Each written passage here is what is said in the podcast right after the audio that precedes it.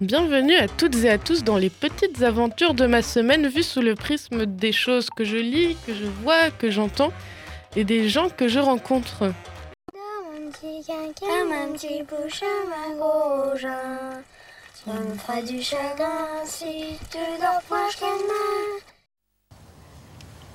On est où là?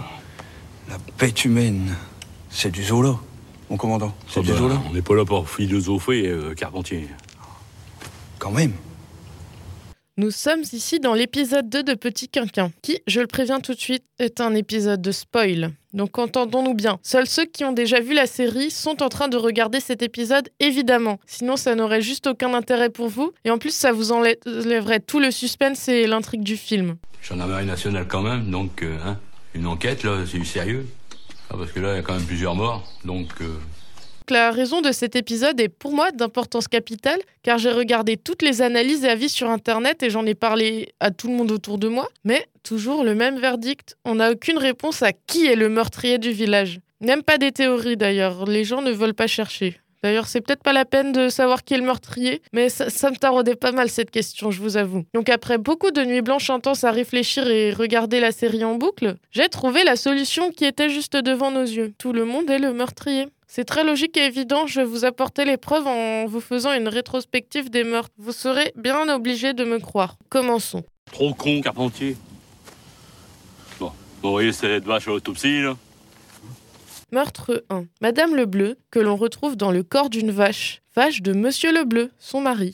Tiens, tiens. Le tout entrecoupé de regards fixes et vides de Monsieur Lebleu qui répond à côté pendant les interrogatoires de police. Trop évident, allez-vous me dire? Et pourtant, c'est bien Monsieur Lebleu le meurtrier. Là, monsieur Lebleu, le frère qui est mort à la ferme là. Jamais où y aller Non? Vous restez dans la vôtre Ni pas ici, vous restez dans l'autre On apprend ensuite que l'amant de Madame Lebleu a été tué et qui a également été retrouvé dans le ventre d'une vache. C'est suspect, n'est-ce pas? Bah c'est toujours aussi évident, c'est Monsieur Lebleu. Sauf que, prochaine victime, qui est-ce? Monsieur Lebleu. Mince, on se dit, mais ce n'est pas lui s'il a été tué. Eh ben si, mais c'est juste que si on prend ma théorie, un autre meurtrier apparaît dans l'histoire et on le découvrira euh, durant les morts suivantes. Donc mort suivante, celle de la majorette qui, en effet, était l'amante de Monsieur Lebleu. Le meurtrier ici a droit à un seul gros plan dans toute la série. On ne connaît pas ce personnage. On sait juste de lui que c'est le mari de la majorette. Majorette qui était l'amante de Monsieur Lebleu, je le répète. Et donc, c'était juste une vengeance, un règlement de compte globalement. En tout cas, ça, Carpentier, nous sommes sur un crime passionnel là. Vous croyez? Ouais, ça, ça change tout là. Ah. Allez, on y va, Carpentier. Et on passe ensuite du meurtre au suicide. Le suicide d'un des enfants musulmans du village, juste après s'être pris des propos salement racistes de la part d'une des filles du village. Fille qui meurt ensuite, et pas par n'importe quelle mort. Bah, je sais pas. Il a dû péter un plomb. Avec sa religion. Elle a été poussée dans l'enclos des cochons qui l'ont dévorée. Meurtre ici très très symbolique, vous vous en doutez, car le meurtrier n'est autre que le deuxième enfant du village qui a voulu venger son ami qui s'est suicidé. Son pays, la France, c'est ça qui est bon, ben, il se gère pas parce que bon, ben, on l'a pas accepté, donc ben, il est devenu timbrin. Et bon. Puis en plus, bon, il rentre en religion, donc l'islam, tout ça, ça fait bon.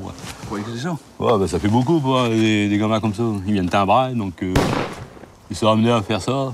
Donc, euh, de ce qu'il fait maintenant, là, bon, bah, on peut chercher à comprendre.